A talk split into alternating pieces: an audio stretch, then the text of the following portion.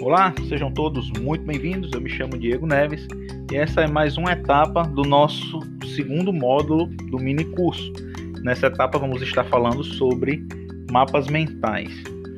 O mapa mental ele é um diagrama, uma representação criada pelo psicólogo americano Tony Buzan na década de 70 e vem sendo estudado e melhorado desde então. O criador ele se inspirou na forma de um neurônio e suas sinapses, é aquela figura onde tem um neurônio e suas ramificações, fazendo ligações com outros neurônios. E ele nos traz, comprovadamente com o tempo, por algumas pesquisas, uma série de benefícios. Dentre esses benefícios são a clareza e a visão geral de um tema, uma visão completa de uma situação após o mapa desenhado, a ativação da imaginação, principalmente através de algumas técnicas que o próprio autor utiliza, que eu vou estar passando, e uma melhoria da criatividade por essa ativação da imaginação. Também traz uma melhor retenção de conteúdo, uma melhor memorização, permitindo um acesso à informação, né, posteriormente permitindo um acesso à informação com mais precisão e com mais velocidade. Fica mais fácil você lembrar as coisas anotadas na forma de mapa mental. O próprio autor, em, em diversas vezes, em vídeos, em livros, ele relata que uma das coisas que ele percebeu era que quando ele fazia as anotações no formato do mapa mental, ele se lembrava melhor dos assuntos do que fazendo as informações de uma forma linear. Isso, segundo ele, uma, uma outra pesquisa desenvolvida por ele, é que se deve ao que ele chama de pensamento radiante, que seria a forma de funcionamento do nosso cérebro, que é a teoria que ele desenvolve de que nosso cérebro trabalha da seguinte forma: você foca em um tema, você passa a observar um objeto e a partir daquele objeto você vai ampliando a sua visão a sua observação para o que está ao redor dele ou para temas que estão interligados. E é exatamente dessa forma que o mapa mental funciona. É, vocês vão perceber, enquanto a gente estiver tratando dessa ferramenta, que diversas coisas que nós vemos por aí como mapa mental, na verdade, são mapas conceituais. Tá? A diferença mais clara entre o mapa mental e o mapa conceitual é que o mapa mental ele tem um único tema e ramifica os subtemas fazendo associações a partir daquele tema central. O mapa conceitual ele tem uma gama de temas, dois ou mais temas, e vai ramificando as interligações entre esses temas, fazendo essas conexões. Em algum momento você pode transformar um mapa mental em conceitual, né, tendo um tema central, ramificando e depois voltando para um outro tema. Isso vai transformar um mapa mental em conceitual, mas temos que saber essa diferença que vamos estar tratando agora no momento do mapa mental, tema central e ramificações. Uma das coisas que tem que se pontuar é que o maior benefício do mapa mental é para o estudante, né? É criar um mapa mental. O, o maior benefício é para quem o cria e não para quem tem acesso a eles. Então, por mais que possamos encontrar aí na internet diversos mapas mentais já prontos, alguns muito bonitos, trabalhos artísticos incríveis, o maior benefício não é encontrar um mapa muito bem feito e estudar ele, mas sim você criar o seu próprio mapa mental, porque é isso que vai lhe gerar mais sinapses neurais e trazer todos os benefícios que o autor cita.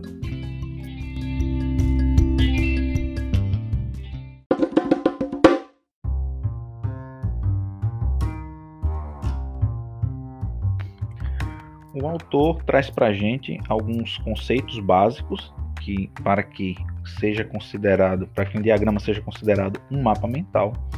Entre esses conceitos estão um tema central e suas subramificações, suas ramificações e subramificações, é, que a primeira ramificação, né, as primeiras, as que estão ligadas diretamente ao, ao tema central, sejam mais grossas, mais espessas que as demais, para que isso identifique para o seu cérebro que ela tem uma maior importância e uma maior ligação com aquele tema. O uso de cores variadas, que cada ramificação parta de uma cor diferente, elas já tenham cores diferentes.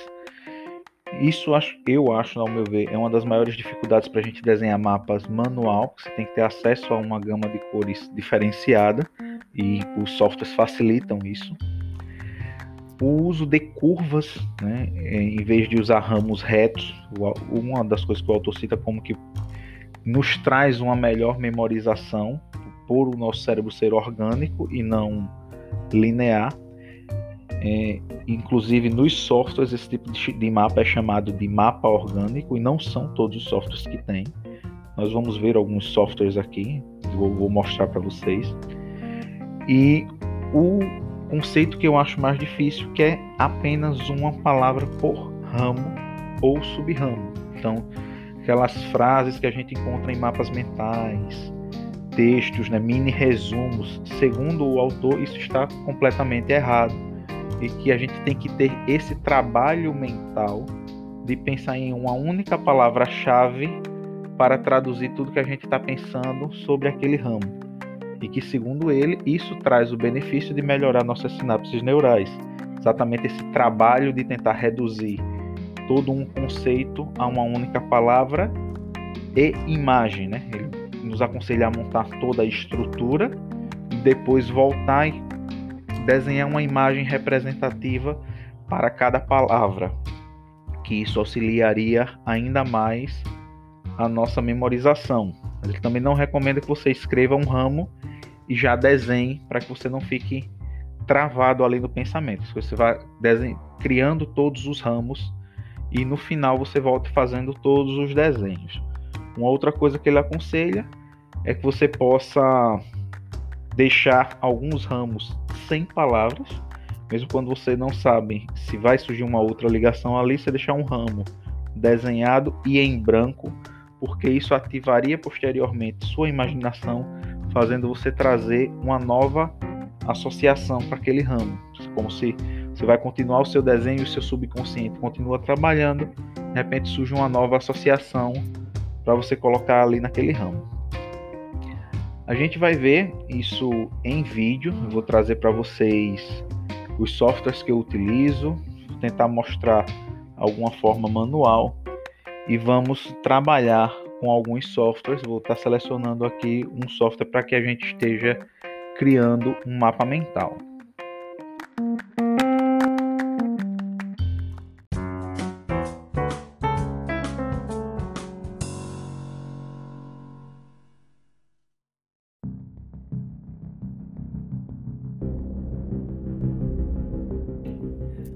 Agora, trazendo um pouco para multimodalidade, né? Então, estamos trabalhando todas as ferramentas como formas ativas e multimodais.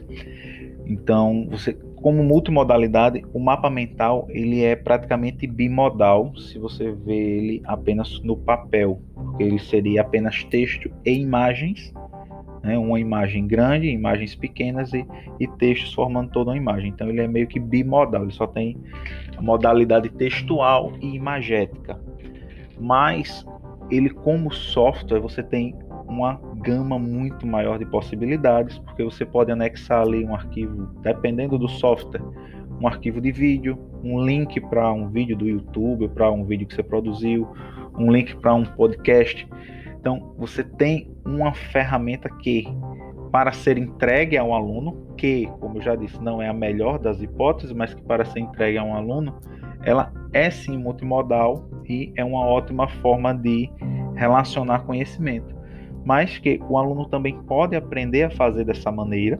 Né? Nós temos casos, por exemplo, usos de mapas compartilhados, onde cada aluno pode dar a sua contribuição. Geralmente esses mapas a gente usa mapas conceituais porque a gente pede que se conceitue alguma situação, então ele tem que escrever mais, não vai conseguir fazer com uma única palavra.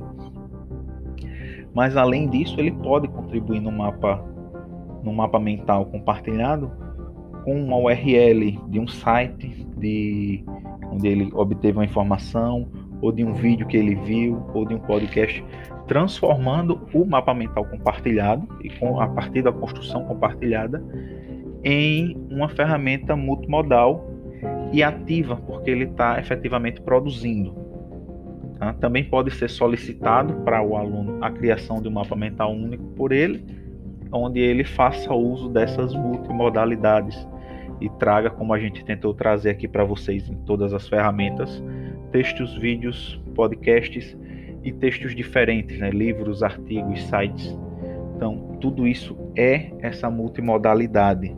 Você ter um texto de um site e um texto de um artigo científico são textos diferentes, são textos que exigem vocabulários diferentes, que exigem uma forma de processar a informação diferente. Isso por si só é uma forma de multimodalidade. Espero que tenham gostado e compreendido.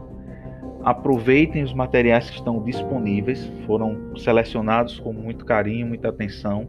Observamos todos os materiais que a gente disponibilizou, tivemos que assistir todos os vídeos e nada está aqui por acaso, tá? Tudo foi bem selecionado para contribuir com essa construção.